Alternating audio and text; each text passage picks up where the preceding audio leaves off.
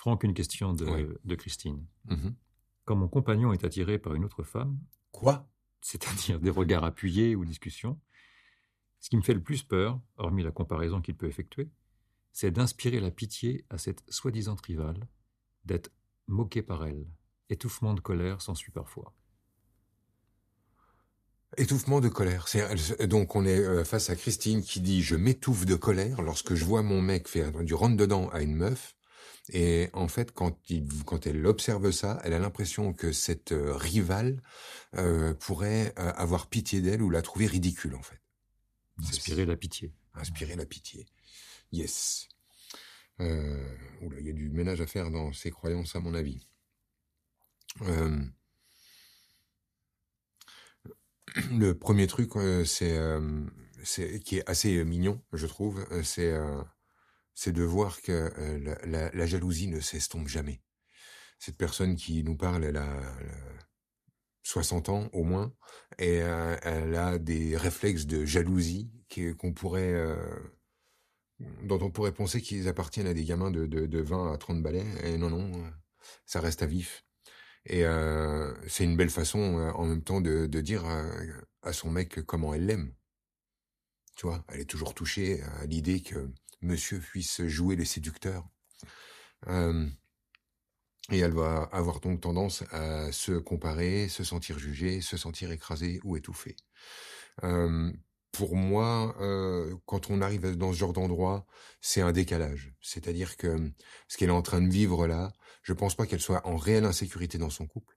Je pense pas que les fameuses rivales en question qui ont subi des regards appuyés de son mari euh, la menacent réellement, qu'elle se sente réellement menacée. Je pense que là, on est face à hum, quelque chose de simple. C'est euh, quelqu'un qui a l'habitude de se considérer dans la vie comme étant le second choix. Euh, ça vient, c'est vraiment, on est sur les trucs d'enfance. On est sur euh, quelqu'un qui a l'habitude, quand elle est petite, par exemple, euh, d'être euh, euh, le second choix parce qu'il y a deux filles qui luttent pour l'amour de papa ou pour l'attention de maman. Et là, je suis le, j'ai peur d'être le deuxième choix. C'est des vieilles histoires comme ça qui sont ramenées dans ce contexte-là, mais en fait, le contexte n'est que un prétexte qui permet à une vieille émotion de ressortir, qui est l'impression de pas être le premier choix, tout bêtement. Donc, à mon avis, euh, cette histoire que Christine ressent, c'est une une redite, quelque chose qu'elle a dû rencontrer tout le long de sa vie, euh, dans la rivalité féminine, dans la rivalité avec les les collègues de boulot, avec euh, euh, les les potentielles euh, femmes qui tournent autour de son homme, etc. Mais qu'en fait, on est sur un simplement un truc d'enfant. Euh, moi, j'ai envie de lui expliquer le truc comme ça. Alors, peut-être que ça parlera pas à tout le monde, mais je pense que ça pourra parler vraiment précisément à Christine, parce qu'à mon avis, c'est ça le sujet. Il faut qu'elle se rappelle que souvent, quand on a deux filles, la fille qui reçoit le moins d'attention, c'est souvent la fille qui est, entre guillemets, la plus aimée, parce qu'elle fait tout bien.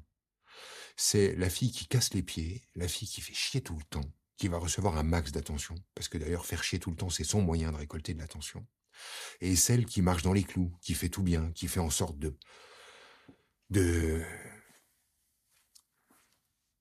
d'embêter personne, elle, en fait, elle va recevoir beaucoup moins d'attention et elle peut en tirer la conclusion qu'elle est la moins aimée. Mais dans ce cas-là, j'ai l'impression que Christine, c'est elle, que c'est elle qui justement fait en sorte de pas faire de vagues et qu'elle en a tiré la conclusion qu'on ne s'intéressait pas, qu'on ne s'intéressait pas à elle, alors qu'elle pourrait regarder le truc autrement et revisiter son enfance un peu autrement. Pour moi, c'est de l'émotionnel d'en- d'enfant qui, qui a fait une vie et qu'on retrouve aujourd'hui euh, dans une euh,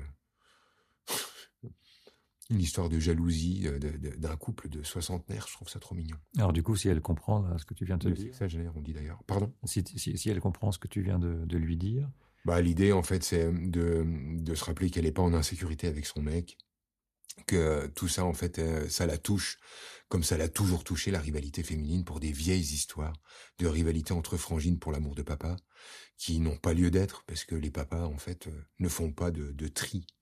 Euh, c'est les, les filles qui font du tri. Donc, c'est, là que j'emmènerai. j'ai une petite suite. Solitaire dans un cercle amical, doué d'un optimisme un peu rouillé par l'expérience, peur de la vie, des regards, des mots, doute permanent et ras-le-bol de ce doute. Je resterai là-dessus. Tu dis quoi? Rouillé dans un cercle amical, quoi? Ouais, c'est solitaire dans un cercle amical, doué d'un optimisme un peu rouillé, d'un optimisme un peu rouillé Alors, solitaire dans un cercle amical, ça renvoie sur la personne simplement qui a tendance dans un groupe à s'absenter, à se mettre en dessous, à se cacher, à simplement se mettre en retrait. Et moi, ça me parle de la petite Christine, Christine dans sa fratrie qui euh, laisse euh, les autres faire du bruit et qui, elle, se met un peu en retrait. Et on finit par tirer la conclusion qu'elle est inintéressante. Et de ce sentiment d'être inintéressante, elle en tire un sentiment de d'humiliation. Et de ce sentiment d'humiliation, elle tire le sentiment qu'elle fait pitié aux autres femmes auxquelles son mari pourrait s'intéresser. Tu vois, c'est, pour moi, on baigne là-dedans. C'est ça, c'est l'effet domino. Et c'est ça le sentiment qui traîne en dessous. Euh, en fait, euh, non, elle compte et elle a qu'à regarder avec qui il se couche tous les soirs. C'est elle qui compte, point barre. Merci Franck, merci pour elle.